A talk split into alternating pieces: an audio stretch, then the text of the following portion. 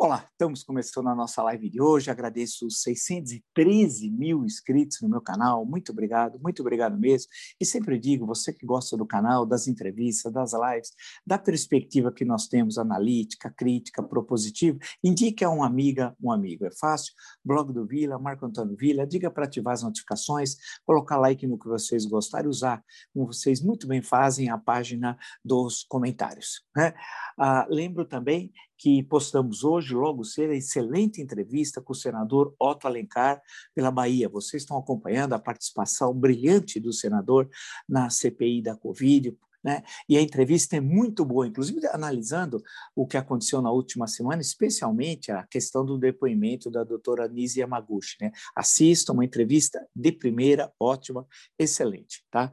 E amanhã, logo cedo, temos, estamos postando também uma entrevista com o candidato, tudo indica, né? hoje pré, mas será, tudo indica, candidato do Partido Novo à presidência da República em 2022, uh, João Amoedo. Né? Então, discute o que ele faz uma análise da conjuntura, o que ele pensa. Então, também é uma contribuição ao debate democrático no Brasil. Né?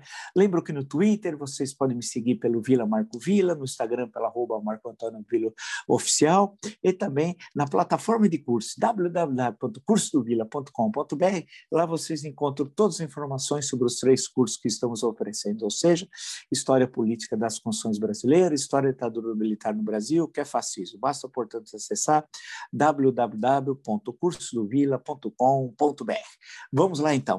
Né? O noticiário do dia tem questões importantes, ah, muito importante, muito importante. A Polícia Federal identificou conta falsa do Face, quer dizer, aquelas contas né, falsas que são criadas pelos criminosos, né, como Jair Bolsonaro e o gabinete do ódio, chefiado pelo seu filho, também criminoso, Carlos Bolsonaro. A conta falsa ela foi acessada, isso é importantíssimo. É, da, é, na casa dele, lá na Barra, né, lá no condomínio Vivendas da Barra, condomínio que ele tinha como vizinho o grande amigo dele, o assassino de Marielle Franco, né? Tudo gente muito boa com quem ele sempre conviveu, o Jair Bolsonaro. Nós temos um presidente que tem um nível altíssimo, como todos conhecem, e foi acessado. Olha quão importante isso, do Palácio do Planalto. Quer dizer, você tem a prova concreta, né? Que a conta do Face é, foi acessada então da Barra do condomínio, do Palácio do Planalto, e aí tem uma coisa que me intrigou. Do comando da primeira Brigada de Artilharia Antiaérea do Exército. Estranho, hein? Muito estranho. Como é que se explica isso, hein?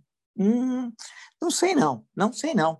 Aí, mas mostra que basta investigar, e a Polícia Federal tem quadros para isso excelentes, que vai mostrar toda essa construção dessa, dessa ação antidemocrática via redes sociais e que tem como principal liderança o filho dele, né, Carlos Bolsonaro, participante da quadrilha chefiada pelo pai, que curiosamente é presidente da República. Isso aqui é importantíssimo. Em outras épocas é governo. Hoje, as pessoas é capaz de amanhã esquecerem. Mas isso é importante, se essa investigação continuar e com essas comprovações, isso é gravíssimo. Um outro ponto importante hoje no noticiário, e importantíssimo, porque nós estamos falando de vidas, né, é que o Bolsonaro recusou comprar vacina por 50% uh, do valor pago, no caso da Pfizer, pelos Estados Unidos e pela União Europeia. É inacreditável inacreditável. Ou seja, comprova mais uma vez o que a CPI já demonstrou, daí a sua importância, e nós sempre, sempre cantamos a bola aqui, nesse espaço da importância da CPI, por isso que ele estava contra, fazendo tudo para não criá-la e depois tentando desqualificá-la, via robôs e toda a estrutura que eles montam de fake news. E ele sabe que hoje o locus privilegiado da luta política no Brasil, porque está revelando os crimes que Bolsonaro planejou e cometeu nesse genocídio, nós temos uma matança, um morticínio, né, uma tragédia, uma carnificina, como eu escrevi na Isto é dessa semana, a, a CPI está apresentando isso com depoimentos e com documentos. Daí a sua importância. E nessa semana, a CPI, importantíssimo. A terça-feira, Queiroga. Quarta-feira, Elcio Franco, um coronel que não sabe nada, secretário-geral do Ministério da Saúde, que continua lá, continua lá. Um dos 15 militares que o Pazuello, o general de piada, de fancaria, que em qualquer exército sério não seria cabo, aqui virou general de divisão, levou para lá e ele continua lá. É o seu Franco, na, quinta, na quarta. Na quinta, aí é um momento República Bananeira, Marquinhos Show. É. O Pazuello conheceu ele em Rondônia, né, em, é, em Roraima, perdão, e o trouxe para o, para o ministério, que é um sujeito que diz que faz hipnose, ao mesmo tempo é marqueteiro, ele canta, é, faz tudo, é um polivalente. o Marquinhos Show. E na sexta tem a questão dos pesquisadores científicos, né? entre outros a, do, a doutora Natália Pasternak, que esteve até comigo no Jornal da Cultura da sexta-feira, e temos aqui uma bela entrevista também dela no nosso, no nosso canal. Então, a questão que se coloca é que nós estamos passando é, esse momento, aqui tem muitas notícias notícias fragmentadas e a gente precisa pegar essas notícias fragmentadas e dar um, passar um fio né? e mostrar que há uma unidade. A unidade é o caos produzido por esse governo. E não é de hoje, nós estamos falando isso desde, né, no mínimo do ano passado, na verdade, desde 2019, mas no mínimo desde o ano passado, inclusive discutimos como é que é uma estratégia desse tipo de liderança e os exemplos que tinham na Europa, nos Estados Unidos, desse tipo de liderança. Né? Então, portanto, não é acidental, falamos de livros, apresentamos todo o quadro é, para vocês. Né? Ah, há uma outra notícia também muito importante da questão dos ataques ao Supremo Tribunal Federal e troca, a troca de mensagens com uma senhora deputada que é inacreditável, é presidente da CCJ, da Comissão de Constituição e Justiça. E nós cantamos a bola o perigo que seria a designação dessa senhora para a CCJ. Ela se fingiu de democrata no momento da designação e ela mostra quem é. Né? Essa senhora é um perigo à Constituição, ao Estado democrático de direito, às liberdades democráticas. Então, tem uma questão também ali importante.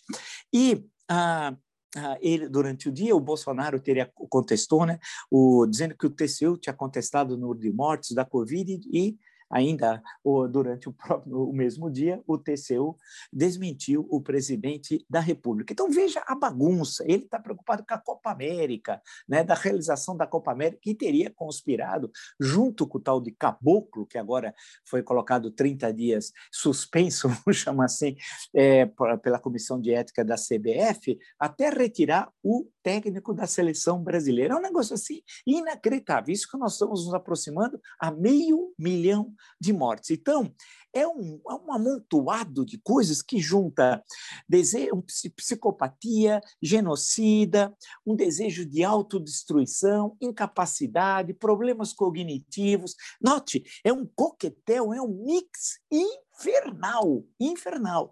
E que nós estamos passando por esse momento. Vamos sobreviver como país, mas a um custo altíssimo, a um custo altíssimo, né? e que o país paga também esse custo por um terrível processo eleitoral de 2018 e pelo presidencialismo imperial. Se nós tivéssemos uma outra estrutura, esse, esse gabinete, se fosse um regime parlamentar, já teria caído né, pela pressão popular e levaria-se, então, a um novo governo, uma nova composição, que não precisaria convocar novas eleições, né, naquilo que eu sempre falo, um, um presidencialismo com eleição direta de presidente da República, com algumas atribuições, mas a chefia do governo na Câmara Baixa e na Câmara dos Deputados. Porém, esse presidencialismo imperial agravado do processo de 18 e, historicamente, por nós temos problemas gravíssimos no Brasil, inclusive de participação das Forças Armadas, lembre-se que eu falei uma tese importante essa, hein?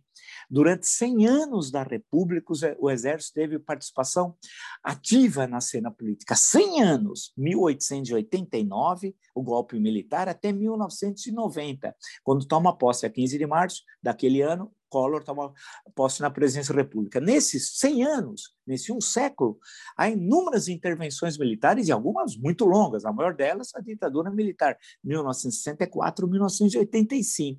A partir de 90 o, e até 2015, né, no início do primeiro ano do segundo governo Dilma, há um arrefecimento, desaparece os militares da cena política. Era o momento, era o momento justamente de refazer o que é qual é o papel das Forças Armadas? O que nós queremos? Aí passaria pelo ensino, reformar o ensino, os currículos, né?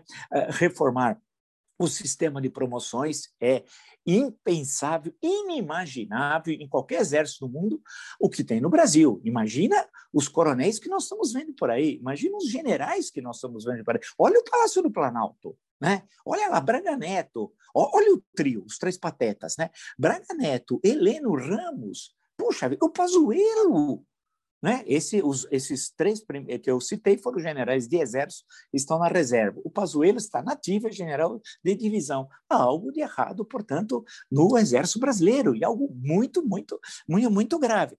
Então, essa, essa, tudo isso está sendo revelado agora nessa, nessa, nessa, nesse momento que nós estamos vivendo. Né? Terrível, terrível. Nesse governo que é caótico em termos da economia, basta ver o desastre econômico, não se tem projeto, plano para nada nada. Para o meio ambiente, o Salles fugindo da polícia, fugindo do Supremo Tribunal Federal.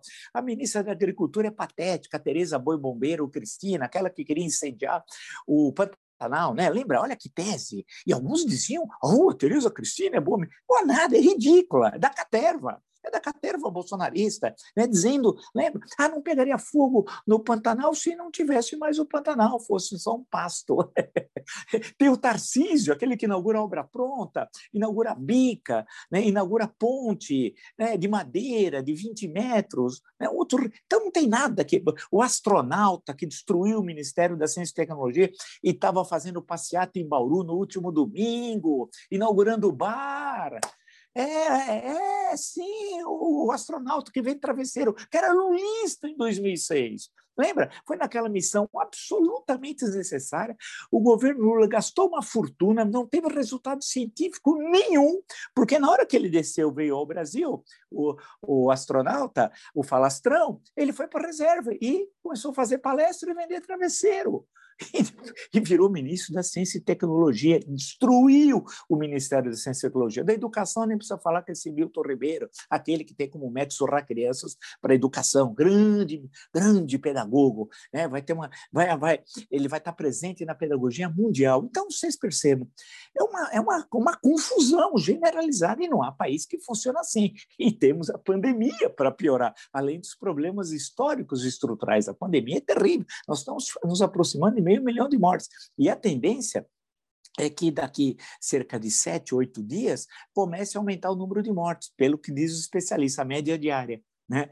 Ou, é, o que ele, é o que eles todos dizem, e aí a situação vai se agravar ainda, ainda mais. Então, quando você desenha esse cenário, você vai passando no noticiário, é duro, confesso para vocês que é duro, é duro de manhã. Inclusive, tinha um, um, eu achei um artigo mais que tem uma sacada muito interessante hoje no Globo, do Miguel de Almeida, é, e é interessante, ele lembra o livro do Reich, O Escutas a Ninguém, que teve até, salvo engano, adaptação muitos anos atrás para o teatro né, aqui no Brasil. Mas escuta Zé Ninguém pegando o Zé Ninguém como um bolsonarista. Uma boa sacada, eu tinha esquecido disso. Ele fez uma, uma, boa, uma boa análise partindo né, dos pressupostos haitianos para tentar analisar o, o bolsonarismo. E eu fui aqui identificando várias questões que nos nossos encontros nós vamos conversando, mas confesso a vocês, fiquei estarrecido há minutos atrás quando cliquei na Folha, na Folha Online, Folha de São Paulo, né? É, e aí vi uma notícia, achei que estava errado, confesso. Falei, acho que eu estou cansado, lendo desde manhã tal, lendo aqui, fazendo livro, lê aqui, pega aqui, vê a coisa colar, né? Aí falei, acho que não estou enxergando bem. Aí fui ler outra vez. Aí na hora que eu fui ler outra vez, eu falei, não, é verdade. Achei que era delírio, cansaço. Bolsonaro indica Marcelo Crivella para ser embaixador na África do Sul. Ex-prefeito e ex-bispo licenciado da Igreja Universal depende da aprovação do país para então ser submetido à sabatina no Senado. Não, aí, aí é demais. Aí é demais. O Itamaraty já teve Ernesto Araújo, Beato Salu, mais de dois anos, destruindo, porque o bolsonarismo não consegue construir. O bolsonarismo destrói, mas não constrói. É isso que vale uma análise desse, desse desejo de, auto, de destruir, destruir, destruir, destruir. Ódio, ódio, ódio, ódio.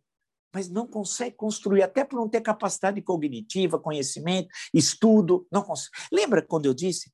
Ele não conseguiu construir um partido. Cadê a Aliança pelo Brasil? Tem 4% das assinaturas necessárias, não construiu. Passou ano. Né? Outros tantos construíram, gente inexpressiva, conseguiu construir partido político recentemente, e ele não consegue. Né? Ah, aí você fala assim: não, mas aí não conseguiu construir o, o, o partido político, mas vai construir alguma outra coisa. Não, é uma sucessão de fracassos. Né? Ele não consegue construir partido, ele não tem uma, com que setores da sociedade organizados ele tem uma estruturação. Eu até tinha discutido isso com vocês dias anteriores. Não tem. Há alguns setores, ah, o setor sindical, não. O setor empresarial está unido, não. Frações das classes médias que se organizam, não. Né? Perceba, ele não consegue organizar nada. Né? E você acha que passeata de moto é forma de organização? Evidente que não. Então você vai passando tudo, até em termos do dia a dia, do cotidiano do governo. Vocês viram que foi a reunião de 22 de abril do ano passado, que nós assistimos graças à decisão do ministro Celso de Mello? Aquilo é forma de organização? Não, era um caos. Então, o interessante é que ele não consegue organizar nada, nada nada. A característica do bolsonarismo é destruição, mas ele destrói, ah, teoricamente, alguém, alguém poderia pensar, porque ele vai construir em seguida algo. Não, ele não constrói absolutamente nada. Então, um conjunto de destruições. O Itamaraty, ele está destruindo as instituições de Estado, MEC, ciência e tecnologia, tudo que eu fui falando, né? agricultura, meio ambiente, nem se fala, IBAMA, Instituto Chico Mendes, etc.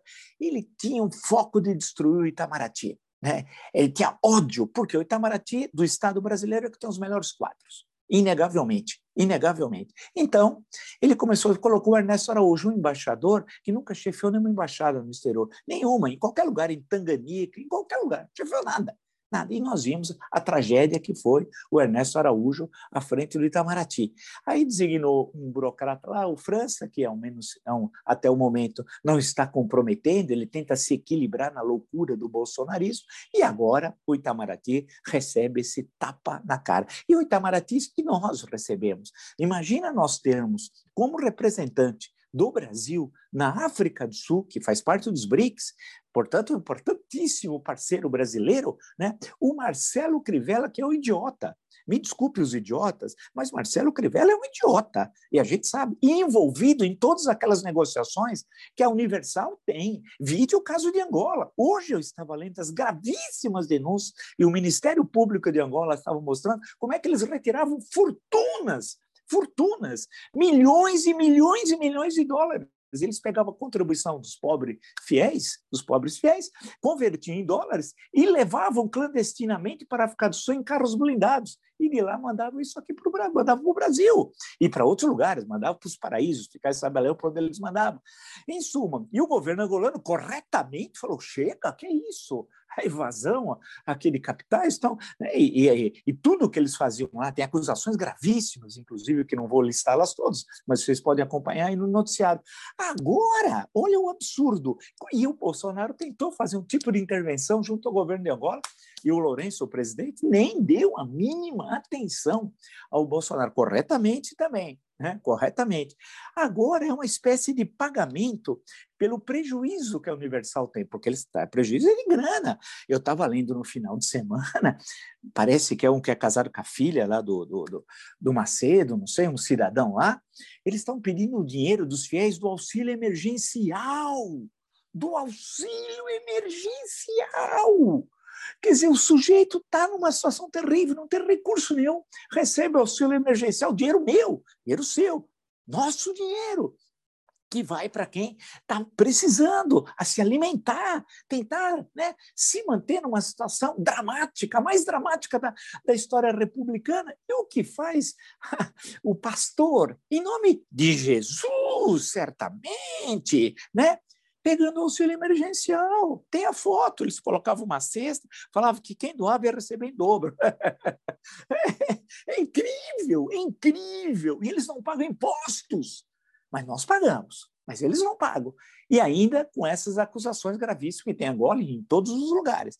E né, o outro vem de feijão, já de outra, e outra é, franquia, vamos chamar de franquia. De outra franquia vendia o feijão milagroso, né? negócio da Covid, o outro disse que nunca ia pegar Covid e agora está entubado, e etc, etc, etc. Vamos falar. Mas isso daqui é inacreditável. Quer dizer, é, primeiro, é, manda a regra diplomática, você encaminhar o nome ao país, no caso, ao governo da África do Sul. E ele dando sim, a indicação vai para o Senado. Aí o Brasil tem de se levantar. Tem de se levantar e, pela primeira vez na história recente, espero, que o Senado diga não a essa imoralidade. Isso aqui é uma vergonha. Eu, e não tenham medo de pastorzinho, de senhorzinho malta da fé, vitória para Cristo. Não acreditem nessa turma. O Senado tem de ser republicano. Isso daqui é um Estado laico, sério. O Itamaraty tem uma tradição. O Barão do Rio Branco, que modernizou o Itamaraty no século XX, quando assume em 1902 como ministro das Relações Exteriores de Rodrigues Alves, depois continua no governo Afonso Pena, depois continua com Nilo Peçanha, porque Afonso Pena falece em 1909, depois continua em 1910 no governo Hermes da Fonseca, ele falece em 1912, todo o papel que o Barão teve daquela, daquela estruturação do Itamaraty, a importância da figura do Barão do Rio Branco, é uma brilhante biografia, há poucos anos lançada, lançada aqui no Brasil, tem várias do Barão, mas essa é uma das melhores, eu já, já até citei aqui, né, a figura do Barão do Rio Branco montando os quadros né, do Itamaraty. Né? E a importância dessa diplomacia, que herdeira, na entrevista com Rubens e Cooper no nosso canal, por isso que a gente qualifica a reflexão sobre o Brasil, nada de panfletarismo, ele mostrou aí como é que se formou a diplomacia brasileira e depois o Império, quão importante ela foi na construção das fronteiras nacionais. Né? É difícil, não há no mundo é, um país em que o Ministério das Relações Exteriores tenha sido tão importante na construção das fronteiras sem guerra. A maior parte das vezes foram pouquíssimos os conflitos que o Brasil se envolveu na construção das nossas fronteiras aqui na América, na América do Sul. E o Itamaraty foi fundamental. E o Barão, isso já, já estamos falando já no final do Império, começo da República, todos lembrar a questão de Palmas, né? que o, o, o argentino chamava de missões, mas era questão de Palmas, que ali em Santa Catarina, Paraná, e depois uma série de questões, tem a questão da Ilha Trindade, e aí por aí vai, até chegarmos ao Acre, passar lá pelo Amapá, etc, etc, etc acertando algumas coisas com o Peru, estou falando de questões fronteiriças, né? Tudo isso. Agora, não é possível você colocar como nosso representante o, o Marcelo Crivella. Isso é inacreditável, está aqui.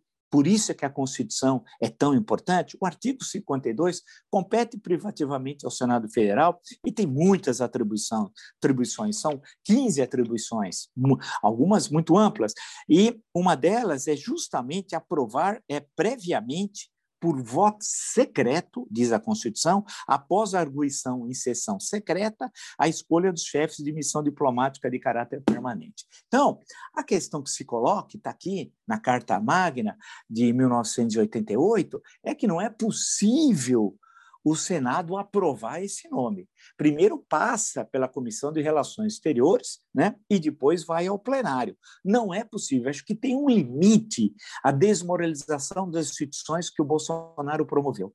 O Bolsonaro fez, transformou as instituições no seu tamanho. É um homem medíocre, é um marginal, é um assassino, é um criminoso, é um homem que tem as mãos sujas de sangue. Nós estamos falando de alguém que é sócio de miliciano sujeito envolvido com tudo aquilo que você conhece do Rio de Janeiro. Então, ele rebaixou a presidência da República ao que ele é. Mas nós não somos iguais a ele. Isso, nós estamos em outro patamar, né, na prateleira. Nesse, né? Então, não é possível o Senado Federal concordar e aprovar um nome desse cidadão.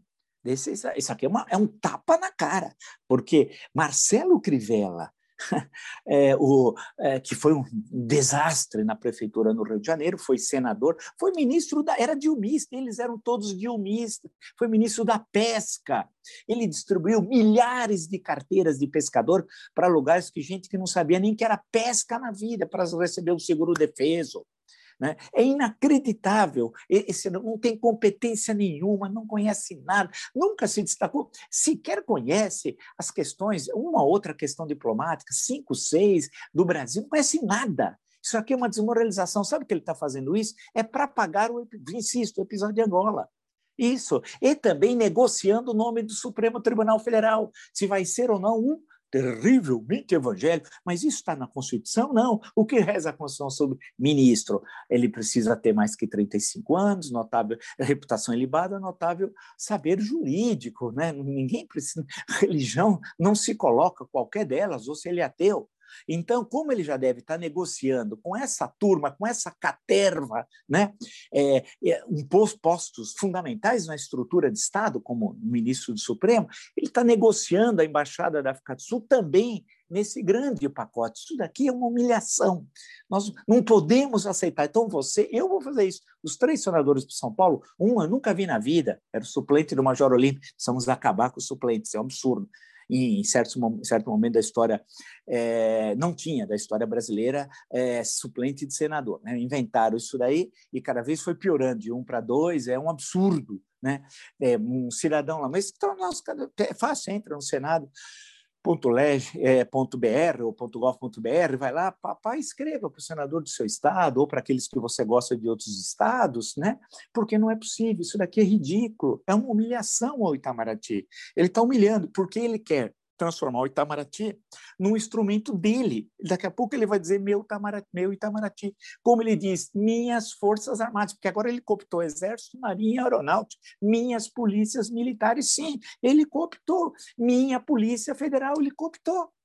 Isso não significa que em todas essas instituições não tem gente muito boa que resistam a essa ação destrutiva, nociva às instituições, ao Estado Democrático de Direito, ao Brasil, como, por exemplo, na Polícia Federal. Vamos lembrar, eu citei citei, acho que inclusive voltei a citar na sexta-feira no Jornal da Cultura, o delegado Alexandre Saraiva, né, que estava lá no Amazonas fazendo um brilhante trabalho, conseguiu, é, foi a maior apreensão de, de madeira clandestina da, da, história e recebeu punição por isso. Pelo, e o Ricardo Salles, ministro do Ambiente, foi lá e foi punido pela chefia da Polícia Federal uma transferência para Volta Redonda, aqui no estado do Rio de Janeiro. Então, o que o Bolsonaro está fazendo é é, desmoralizar todas as instituições. Agora o Itamaraty virou dele, é meu Itamaraty, assim como são minhas Forças Armadas, minhas polícias militares, minha Polícia Federal, tudo é dele. Meu Palácio do Planalto, a BIM, etc., né, tudo é dele.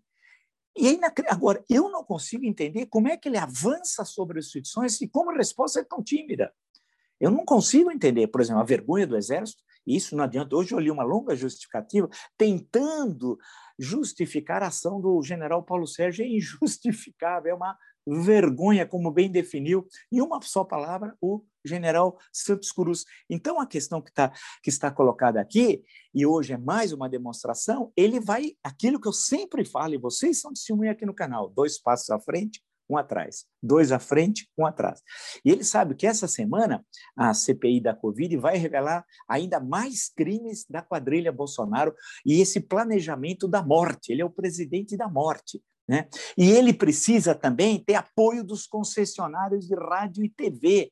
Isso é importante. Como eu falo aqui, nós temos de pensar também nessa tarefa democrática, rediscutir, ninguém é dono de rádio TV, rediscutir as concessões. Aqui é a Record, é isso que está. E toda a estrutura evangélica de comunicação e rádios. Né? que você cria uma, uma estrutura de propaganda de um governo genocida criminoso. Então, nessa negociação de colocar crivela, é, é, também tem a ver isso. E é um tapa na cara do governo de Angola. Sim, do governo de Angola, que é uma relação histórica que nós temos, e lembrar que grande parte dos escravos que vieram para o Brasil e foi a, a, nas Américas o país que mais recebeu foi justamente o Brasil, grande parte veio dali. Teve o Golfo de Benin, vamos lembrar ah, o Pierre Verger, o belíssimo trabalho, tal, de, eh, tem tanto que fez um, provavelmente um dos mais belos trabalhos, né, em termos de pesquisa histórica, mas muitos também vieram de Angola. Lembrar que no século XVII, quando os holandeses tomam é, Bahia, Pernambuco, Paraíba, eles tomam Angola, né? Aí tem o Boxer tem, tem um estudo sobre o Salvador de Sá, tal, é porque não existiria Brasil sem a África, sem a mão de obra escrava. Né? É, então, é um tapa na cara no governo angolano que nós temos excelentes relações desde 1975. O Brasil foi no governo Gás, Azeredo da Silveira era o ministro das Relações Exteriores, o Brasil foi o primeiro país que reconheceu o governo angolano na época com Agostinho Neto, que controlava, na verdade, o Luanda e a região próxima. também é um tapa na cara, ou seja, ele cria problemas diplomáticos sucessivos para o Brasil. E o próprio governo da África do Sul, creio, vai ficar incomodado com isso também, né? Vai ficar incomodado, porque é como se a África do Sul não fosse importante. Pô, ela faz parte dos BRICS, né? É, o Brasil, a Rússia, a Índia, a China e a África do Sul, né? daí que veio o S. Pô, é, para nós é extremamente importante, precisamos ter um diplomata lá de carreira, alguém que entenda, que conheça as, as, grandes questões do comércio internacional, todas as questões que coloca hoje no mundo diplomático. É um tapa na cara também da África do Sul. Então não é possível a gente aceitar essa imoralidade, essa falta de vergonha que o marginal, né? um sujeito baixo, né? que não tem, que despreza as instituições, que quer é, colocá-las à altura dele, de um marginal, nós possamos assistir isso daqui. É inacreditável. Quer dizer, eu, quando eu pego, fui pegando todas as notícias da segunda-feira para o nosso encontro, vendo tudo o que estava ocorrendo e vejo isso daqui e falo, não, não, não, é porque é que chega um momento que você já não acredita mais, fala, não. Né? Quantas, em dois anos e meio desse governo assassino, quantas vezes você, eu, nós, nós falamos, pô, será que é verdade? É, acho que você. Pô, porque tanta coisa, é tanta coisa, e não para, não para. Só vai parar de uma forma, o que manda a Constituição, o que manda, o que reza a Carta de 88. É o impeachment. É aí é que está a questão. Só, enquanto não enfrentarmos isso, no espírito democrático e constitucional, nós vamos cada vez mais levar o país para o precipício e entregar esse país para quem foi eleito em 2022, em outubro, um país destruído. E é o que eu falei aqui, o filme clássico do Griffith Nascimento de uma Nação, nós estamos assistindo que o suicídio numa nação, passivamente, nós vamos reagir. E a reação é o Senado Federal dizer não a isso tudo. Não é possível, que o governo da África do Sul provavelmente vai carimbar, vai falar, você quer mandar aqui, que eu posso fazer. Né? E aí o Senado cabe, está entre as suas atribuições. Aí sim, pela primeira vez, fazer uma sabatina, pela primeira vez nos últimos anos ou décadas, uma sabatina séria. Falar, mas espera um pouco, e aí, vamos discutir as grandes questões diplomáticas. Vamos pegar aqui, eu estou com um livro aqui do grande Rubens Cúpero, né? Vamos pegar, vamos analisar tudo o que foi produzido no Brasil, vamos analisar todas as questões da política externa brasileira, qual é a importância da África, não para pegar dinheiro, como eles estão, como a Universal quer lá, para pegar grana. Né? Isso, é dinheiro. Quem quer dinheiro é isso. Não. É importância para o Brasil, né? Aqui é um Estado laico, nós não estamos aqui para lotear o Estado entre, entre franquias evangélicas. Chega! E quando eu falo isso, entenda-se, isso é importante. Eu não estou me referindo ao conjunto dos evangélicos. Tem muita gente que é séria na sua fé, tem, tem pastores sérios, mas nós temos um grupo que politicamente é hiperpoderoso no parlamento, nas assembleias legislativas e hoje nesse governo criminoso, que estão lá em benefício de grana. Tanto que conspiraram contra o distanciamento social por causa de dinheiro, porque queriam os fiéis ali para pegar grana. É isso, é isso. E também para pressionar e não pagar os impostos. Mais de um bilhão, um bilhão, mais de um bilhão, 1,4 bilhão. Né? Um outro aí, esse que fica aí falando, que diz que é poderoso, queriam levar até na CPI da Covid, de acordo com o Flávio Criminoso Bolsonaro, esse anda de jatinho e deve para a Receita. É. Oh, em nome de Jesus, é, paga primeiro, depois você pode falar. Primeiro paga a sua dívida, pastorzinho. Né? Pastorzinho do quê? Eles estão lá para ganhar dinheiro, isso aqui é uma máquina de dinheiro. Isso tem de acabar. Nós somos um Estado laico. Não tem essa história de perseguir ninguém, nenhuma. Todo mundo professa livremente a sua fé. Não há nenhuma forma de perseguição. Agora, não é possível usar a estrutura de Estado para favorecer franquias religiosas. Isso aí não dá. Chega. Se você gostou dessa e de tantas outras lives no meu canal, está entre os 613 mil inscritos, muito obrigado, muito obrigado mesmo. Indique a uma amiga, uma amiga. É fácil, o blog do Bila, Marco Antônio Bila. Diga para ativar o sininho, que são aquelas notificações, colocar like no que vocês gostarem, usar como vocês muito bem fazem a página dos comentários, né? As entrevistas, é, postamos em, a, as, as, últimas entrevistas, né? O, temos, a última foi com o senador Otto Alencar, né?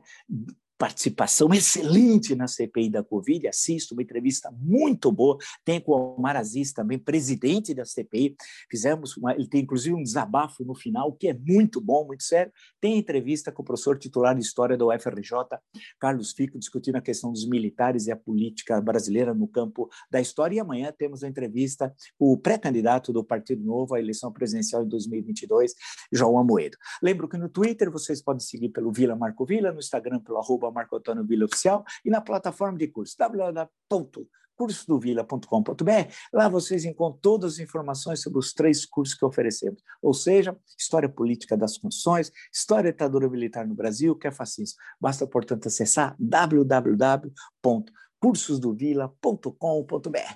Nos encontramos amanhã com muita coisa, provavelmente, do, da CPI, do depoimento do Quiroga. Até!